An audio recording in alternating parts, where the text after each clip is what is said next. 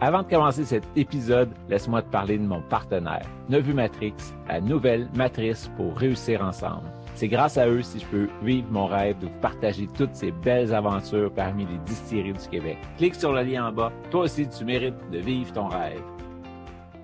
Bonjour tout le monde, ici Patrick Tosian pour découvrir les distilleries du Québec. Aujourd'hui, on retourne à Charlevoix pour euh, une nouvelle place qui distille que moi je ne connaissais pas puis qui ont été suggérées par vous les auditeurs.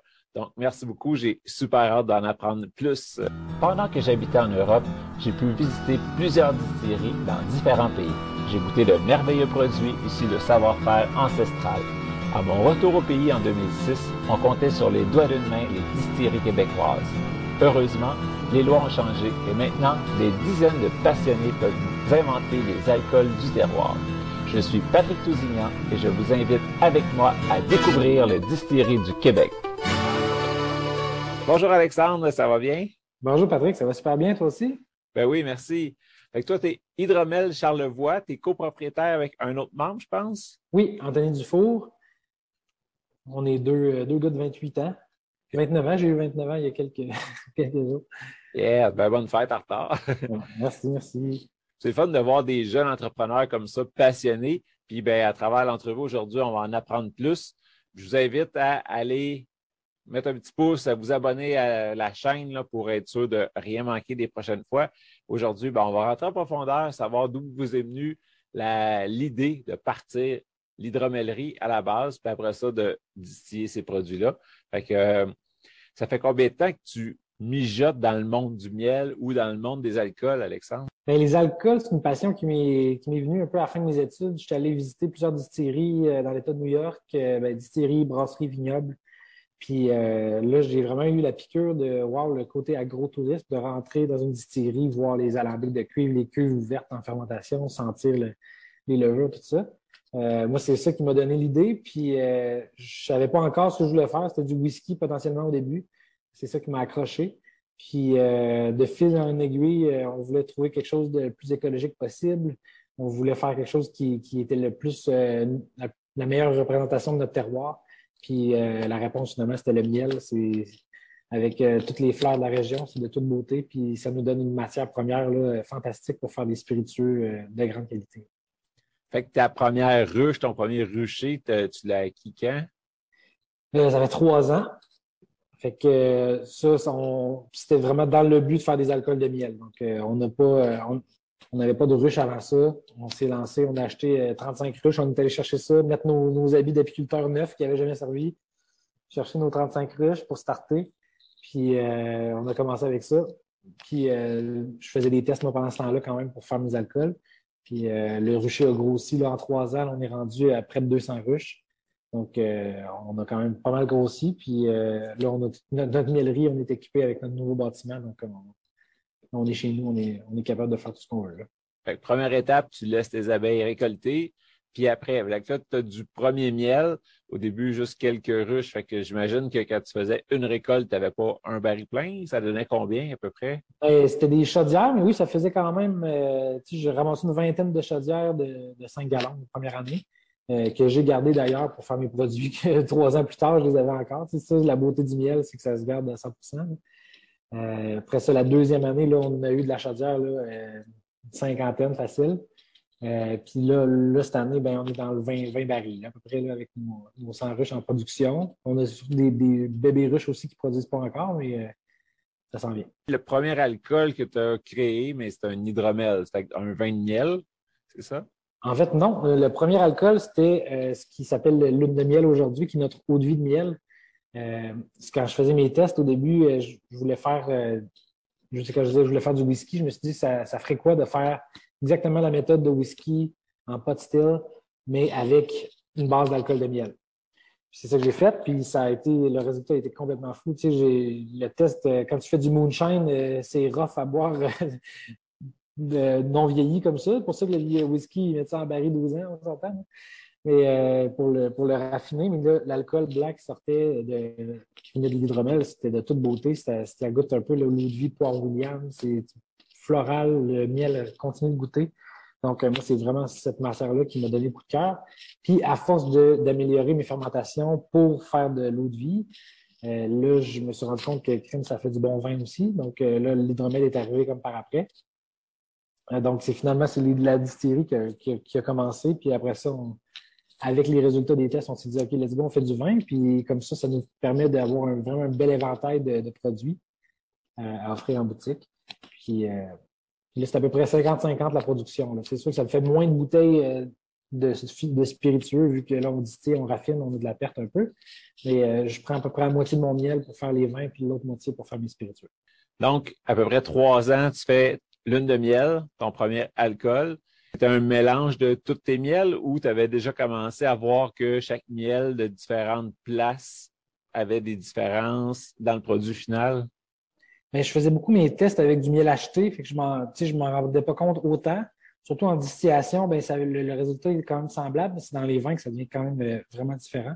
Puis dans notre première récolte, on, dépendamment de nos ruchers qu'on avait, on goûtait le miel, puis c'était pas pantoute le même produit. Il y en a un qui goûtait l'agrume euh, à côté, il y en a un qui était plus euh, beurré. on avait un miel sarrasin, noir comme de la mélasse. on avait vraiment des, c'est un peu comme des cépages, j'aime dire. Euh, c'est vraiment des produits complètement différents avec lesquels travailler.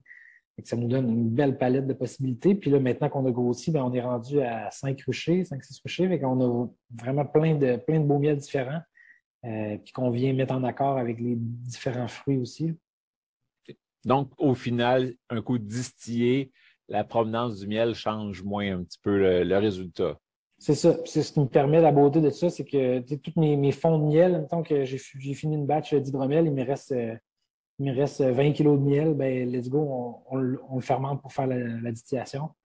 Puis euh, comme ça, on, est capable d'avoir aussi un résultat plus, euh, plus similaire à chaque batch de spiritueux parce que c'est un assemblage de miel finalement. Là, tu fais des tests sur un tout petit alambic, sur une espèce de petit rond de poêle de camping. Là. Ouais. Et puis, euh, coup, tes tests sont concluants, tu dis, OK, c'est beau, on se lance vraiment là-dedans. Là, tu es allé acheter un plus gros alambic, c'était un 100 litres, je pense. Hein? Oui, le petit alambic, ça, c'était pour faire mes tests. Moi, j'étais chez nous à l'appart, on mettait ça dans le bain. Puis, euh, let's go, on, on, distillait comme ça, je faisais, mes tests. Puis euh, là, quand on est venu pour bâtir la distillerie, ben, c'est sûr que ça nous prenait quelque chose de, plus gros. on voulait aller dans le 200 litres à peu près. Puis finalement, on a choisi les Genio qui sont automatisés. Euh, là, c'était plus cher un peu, fait qu'on est allé en 100 litres, ce qui n'est pas beaucoup. Si tu vois les autres alambics un peu partout au Québec, c'est mini. Mais euh, vu qu'il est automatisé, on peut le faire rouler quasiment 24 heures sur 24. Euh, lui, il part, il arrête, il fait son nettoyage. On peut faire toutes sortes de choses. j'ai le programme avec les, coupures des têtes, des queues. donc, j'ai pas tout le temps besoin d'être assis devant et de le regarder couler. Puis ça, ben, ça te donne aussi, j'imagine, un produit pas mal tout le temps égal. Là.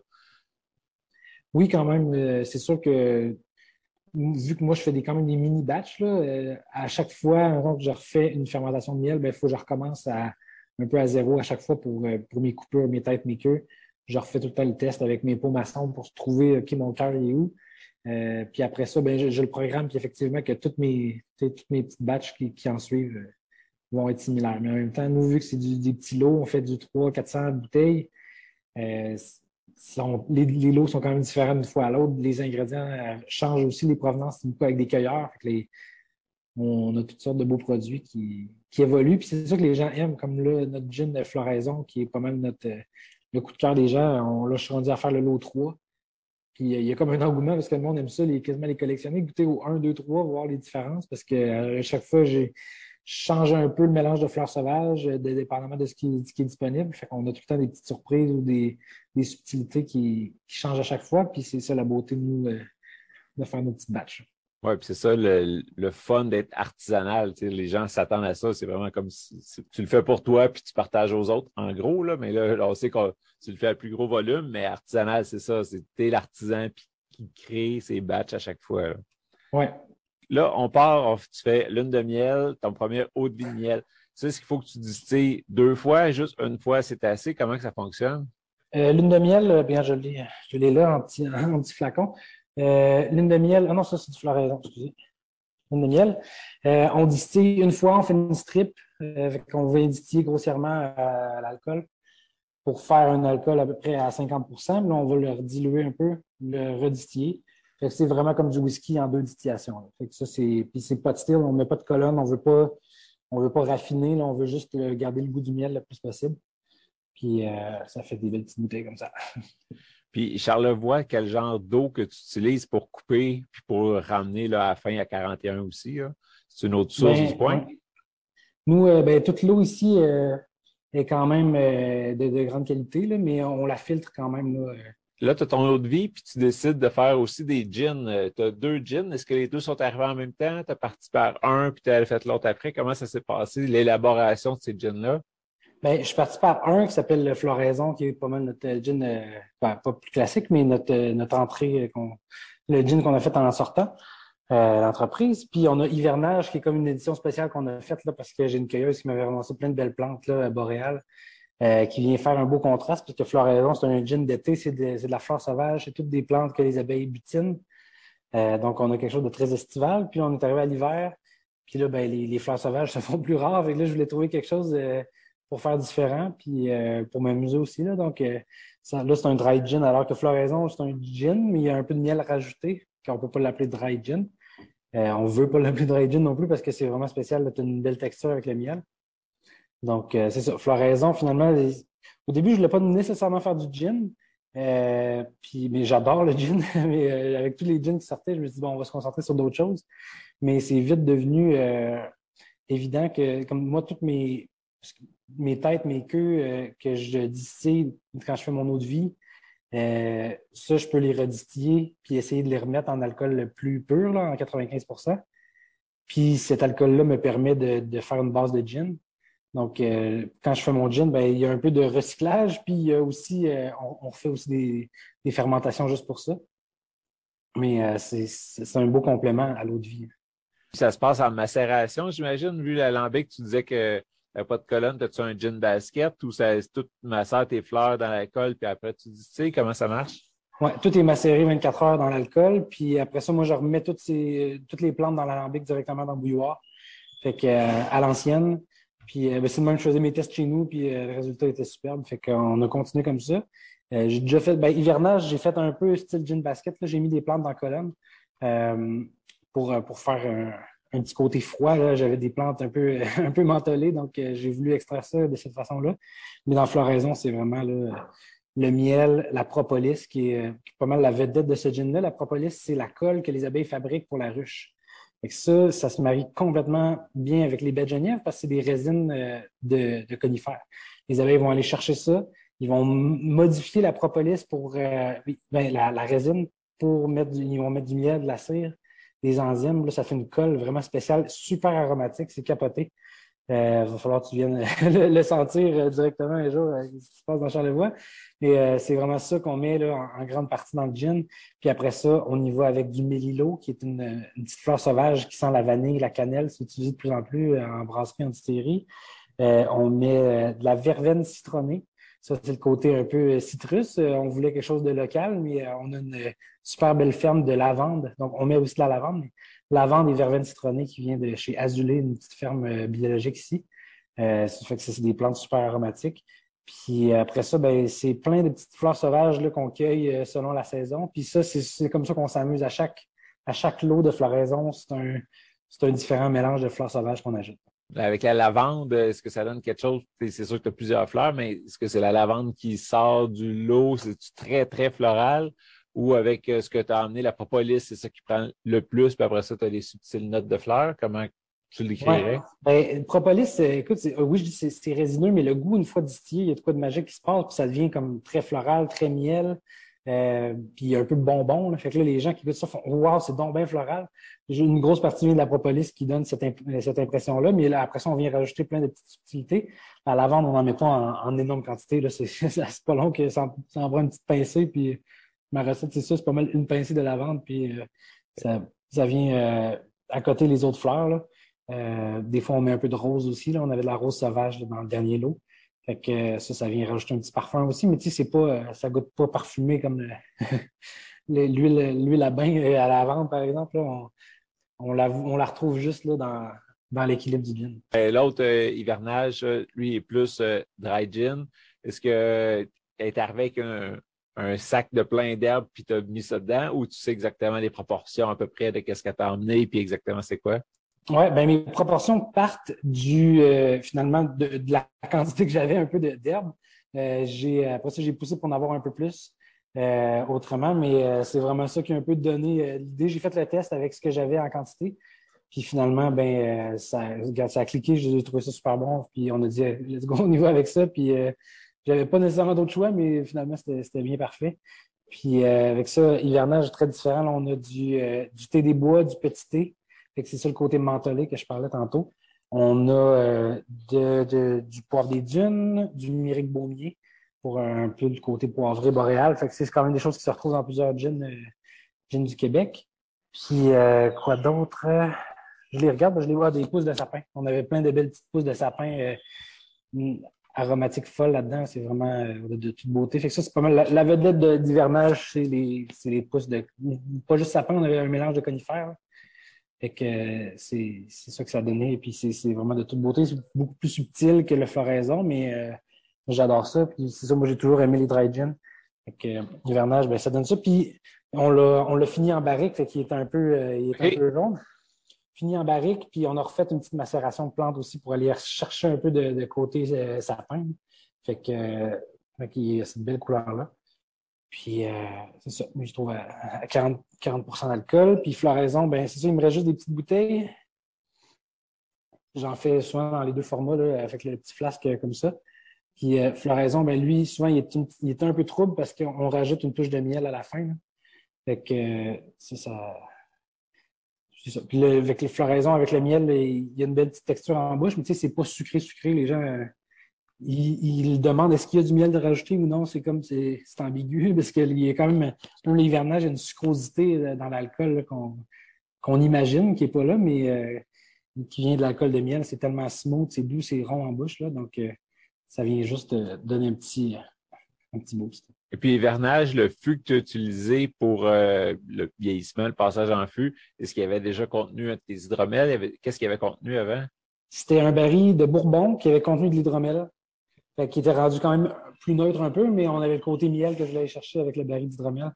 Puis, euh, c'est pas pas on voulait le sortir assez rapidement, fait qu'il est resté quelques semaines. Ça a été juste euh, de le reposer puis de le faire respirer un peu en baril. Fait qu'il a pas, on goûte pas le chêne, là. C'est comme un gin vieilli longtemps. Oui. Ben, c'est ça. De toute façon, normalement, entre l'alambic puis la bouteille, les producteurs attendent tout le temps au moins une semaine. Fait que t'as qu'à attendre dans un stainless ou quelque chose de même. Ou bien, si tu un baril de lousse, euh, ça va donner un beau petit effet. Là. Oui, exact. Ben, ça donne le goût d'aller goûter à ça. Euh, là, pour l'instant, tu vends juste sur place. Donc, euh, comment on peut aller te visiter? Tu es dans Baie-Saint-Paul? Oui, en plein centre-ville. Puis on est une des seules distilleries comme ça en, plein centre-ville. Vu qu'on est artisanal, on est des producteurs apicoles, ben, on a réussi, vu qu'on a nos ruches un peu partout, on n'a pas besoin de s'installer sur une ferme. Fait on, on l'a fait comme ça ici en centre-ville. On a quelques ruches en arrière tout de même pour les, pour les visiteurs pour, euh, pour observer tout ça. Donc, c'est vraiment sur euh, rue Saint-Jean-Baptiste, en plein cœur du centre-ville. Puis euh, la distillerie est là derrière le restaurant Tony et Charlot, qui est le resto de mon, mon collègue Anthony. Tu disais que pour l'instant, il te reste juste des petites bouteilles de floraison. Ça veut dire que par batch, des fois, tu as les plus grosses aussi. La meilleure façon de te suivre pour savoir quand tes prochaines batches sont prêtes, c'est sur ton Facebook? Oui, Facebook, Instagram, on poste simultanément là, dans un et l'autre. Euh, c'est bien d'avoir les deux. Des fois, il y a quelques petites infos qui se rajoutent là, sur Facebook, un peu plus informatif, on s'entend. Euh, puis euh, sinon, on a notre site web là, sur. On a un onglet boutique en ligne depuis quelques semaines. Donc, ceux qui veulent regarder les, sorties de produits, on les met là aussi. Puis c'est ça, floraison. Là, je viens de finir là, mon lot. C'est mon plus gros lot que j'ai réussi à faire à date. On, a, on, a, pris le temps. Fait que, euh, on, va voir, on va en avoir un peu plus parce que d'habitude, on le sort, ça dure quelques semaines, puis euh, on, on, en refait d'autres. Euh, donc, ça va être des, les, bouteilles, là, les bouteilles plus grosses. Puis les petits flasques, ça, ben, c'était plus pour le temps des fêtes. On avait fait un petit. On, on, avait embouteillé 200 petits flasques. Là, il nous en reste quelques-unes. Ben, c'est bien pratique, ça, pêche à glace, n'importe quel sport plein la même, ça se traîne bien. Puis ça, tu l'as dit pour les fêtes, dans le bon Noël, n'importe quoi, là, c'était super. Mais ça s'amène bien aussi dans une poche. Que, tu passes à garder le, côté flasque ou tu vas arrêter ça puis tu tombes en bouteille? Ben, je pense que je vais le garder. Les gens adorent ça. Puis on est une des seules. je pense qu'on est la seule distillerie qui fait ça, ou presque, parce que nous, les étiquettes sont toutes collées à la main. Puis parce que c'est, je suis pas sûr que c'est, des bouteilles comme ça. Pas sûr qu'une étiqueteuse pourrait l'étiqueter comme on le fait. nous, on a une belle étiquette qu'on vient juste, on a une petite machine qui applique la colle, on vient le recoller, puis tout est fait vraiment à la main. Donc, euh, ça, nous, on aime ça, les gens qui capotent quand ils voient le format ici en, boutique, euh, gros flasque ou petit flasque, ben, tu as, vraiment de quoi de le fun dans, ta main à partir, tu as le goût déjà d'y goûter. On, on, aime beaucoup ça. Moi, c'est ça, c'est un coup de cœur que j'avais pris en inspiration à New York, justement, mon premier voyage. L'industrie, c'était des petits flasques comme ça. Puis moi, j'adorais ça parce que c'est vrai que nous, on ne peut pas faire des, gros formats. Je peux pas faire des 750, ça ferait 200 bouteilles, puis euh, on ne le reverrait plus. on n'aurait plus de gin à vendre pendant deux, trois mois. Fait que euh, les plus petits formats, ben, ça nous permet de, l'offrir à plus de gens. Ben, on va parler de tes prochains produits. As-tu d'autres choses en tête? Oui. Prochain produit, ben là, je fais un genre de rhum de miel. Ça peut pas s'appeler rhum, mais euh, on, on, avait du miel caramélisé qui venait de notre fondoir à cire. Fait que ça a fait un miel foncé vraiment, vraiment spécial. Puis on avait du miel de sarrasin qui est aussi dans les, profils de, la, mélasse. Fait qu'on, c'est un peu trop intense pour mettre dans une bouteille de vin. Fait que j'ai gardé de côté pour faire ça. Euh, donc on a fait une coupe de, fermentation style rhum qu'on va distiller puis mettre en baril pendant un an. Fait que ça, c'est sûr, c'est pas pour sortir tout de suite. On va le laisser, on va y laisser le temps. Puis euh, je fais, je travaille sur une absinthe aussi, présentement, absinthe de miel. Euh, j'avais déjà fait en test, mais ça, c'est vraiment super le fun parce qu'on plutôt que, mettre le cube de sucre euh, dans le verre d'absinthe, nous, on met le miel directement en bouteille. Fait qu'absinthe de miel, tu as de quoi de liquoreux, vraiment délicieux qui, peut se boire directement comme ça. Là. Wow! C'est ça. Puis as une gin, ben là, ma cueilleuse a plein d'autres idées. Ça se peut bien que je fasse un autre, un autre gin euh, au printemps, là, avec beaucoup de plantes de bord de mer, donc quelque chose plus inspiré du fleuve. Là. Puis euh, ça serait un peu mes, trois jeans à l'année, puis on pourrait, on aurait comme trois saisons de jeans qu'on ferait un peu à chaque année. Là, tu parlais de ton fondoir à cire. Fait que toute la cire que tu enlèves pour gratter, euh, pour sortir le miel, tu mets ça quelque part, puis à un moment donné, tu le fais fondre. Puis là, vu qu'il reste du miel dedans, c'est ça qui, caramélise? Oui, c'est ça. Le miel, il a tout caramélisé dans ce cuve-là. Puis c'est la première chose, dès qu'on vide le fondoir pour aller récupérer la cire, tout le miel va sortir. Puis euh, je n'avais quand même pas mal, parce qu'on avait ramassé pas mal de miel, pas mal de cire. Il y en a qui ont des, petits, euh, des petites centrifugeuses pour venir l'extraire. Comme ça, ils peuvent, n'ont pas besoin de le chauffer. Nous, on fait que normalement, ça aurait quasiment de la perte parce qu'un miel comme ça, tu ne peux pas nécessairement vendre ça. Tu as, tous les vieux cadres de cire. Fait qu'il y a beaucoup de propolis. C'est très, très goûteux. C'est très foncé. Euh, mais pour faire le rhum, c'est vraiment super. ça, ça, vient se rapprocher un, un hybride entre l'eau de vie de miel et le, le rhum parce que tu as tu as un peu créé une mélasse de miel. Donc, euh, la cire, euh, tu as fait fondre parce que tu t'en sers pour d'autres choses, tu vends pour faire quelque chose ou? Bien, pour l'instant, on la garde. On voulait faire des cires sur nos bouteilles euh, pendant, un bout de temps. Là, on s'est rendu compte que c'était quand même une logistique de plus, puis on va le garder pour les produits un peu plus spéciaux, justement. Là, avec des, justement, produits réserves vieillis en baril. on, on la garde pour ça. Puis on a des idées de produits dérivés aussi avec ça, mais pour l'instant, on n'a pas le temps de la traiter, mais on, la met de côté. Ça vaut super, ça vaut super cher, puis euh, on veut la garder. Tu parles souvent de ta cueilleuse, ta. Est-ce que tu veux nous la présenter? Oui, bien, Karine Locatelli, c'est une superbe artiste euh, qui, est ici, qui est aux éboulements. Elle fait, des. C'est toujours inspiré de la nature des paysages qu'elle fait, c'est de toute beauté. Euh, Karine Locatelli, paysage sur Instagram, si vous voulez la voir. Donc, euh, elle, est souvent dans le bois pour, euh, pour travailler euh, sur ses œuvres, puis elle trouve plein de beaux petits spots de cueillette. Donc, elle va nous chercher plein de belles choses dans la région. Puis moi, c'est beaucoup avec ça que je m'inspire pour faire mes, prochaines recettes. Toutes les aromates que tu utilises pour tes gins, est-ce que ça vient pas mal d'elle ou il y en a comme la baie que tu es obligé d'acheter ailleurs parce qu'il y en a pas assez dans le coin? Bien, ça vient pas mal d'elle. Là, je commence à m'en retrouver d'autres aussi parce qu'elle est quand même occupée. Là. À baie Genève, il y en a quand même beaucoup euh, à Baie-Saint-Paul. On a un camping qui s'appelle le Genévrier, d'ailleurs. Toutes les lignes d'hydro, il y en a quand même en abondance. Euh, sinon, on va, en chercher un peu plus euh, dans l'Est, vers, la Malbaie, il y en a aussi Saint-Siméon. on a quand même on réussi à pas mal tout cueillir notre Geneviève. Ça en prend beaucoup, mais ça pique les doigts, mais on le fait quand. J'ai des employés qui travaillent à l'année. Quand les abeilles sont finies, on va se faire piquer les doigts des, des genévriers. Puis fait que c'est pas mal, c'est pas mal euh, complètement, euh, complètement local avec, avec nos cœurs. Wow, c'est le fun. Puis donc, ceux qui ne sont pas déjà abonnés à votre Facebook, euh, je vous invite à aller le faire. Hydromel Charlevoix, c'est très simple à trouver. Petit pouce, likez-les, suivez-les. Vous allez être au courant de ce qui s'en vient. Puis même que son prochain gin, euh, pas de bord de mer, mais de bord de fleuve sorte, mais on va, on va pouvoir aller te visiter puis goûter à ça. Merveilleux. Un gros, gros merci. C'est vraiment le fun, comme je disais au début, de voir des jeunes passionnés. Je ne te connaissais pas avant. Puis là, mais ça me donne le goût de te suivre puis de, de savoir où tu t'en vas puis qu'est-ce que tu vas nous sortir. ton espèce de rhum de miel. Euh, on avait déjà vu avec euh, Distillery B qui ont fait quelque chose de semblable. Je pense que ça roule quand même bien ton affaire. Je suis content de voir ça. Ah, on est bien content. Écoute, on est, on est ouvert depuis le mois d'août. On, euh, a fait, euh, la bâtisse était prête en juin, on s'est mis en production, production, production. Puis euh, on, était, on, était, dans les abeilles en même temps. C'était tout, tout, un été. Là, ça se stabilise. On fait la grosse production l'hiver, puis l'été, on va, on va être des rushs le plus possible. Mais oui, ça va super bien. On a vraiment une belle, une, belle réponse des, clients, autant les touristes que les locaux. Donc on, est, on est super contents. Ben, un gros merci, Alex. C'était vraiment très sympathique. On va te suivre, c'est sûr. Puis ben, au lancement de tes prochains produits, on sera peut-être une petite capsule de lancement. Là. Ah, ce serait le fun. Ben, un gros, gros merci. Super, merci à toi. Bye bye.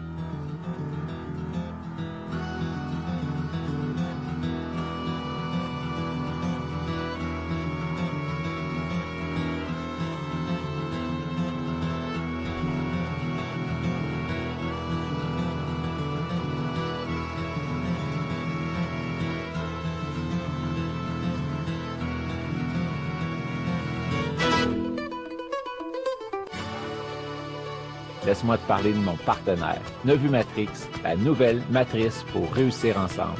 C'est grâce à eux si je peux vivre mon rêve de partager toutes ces belles aventures parmi les distilleries du Québec. Clique sur le lien en bas. Toi aussi, tu mérites de vivre ton rêve.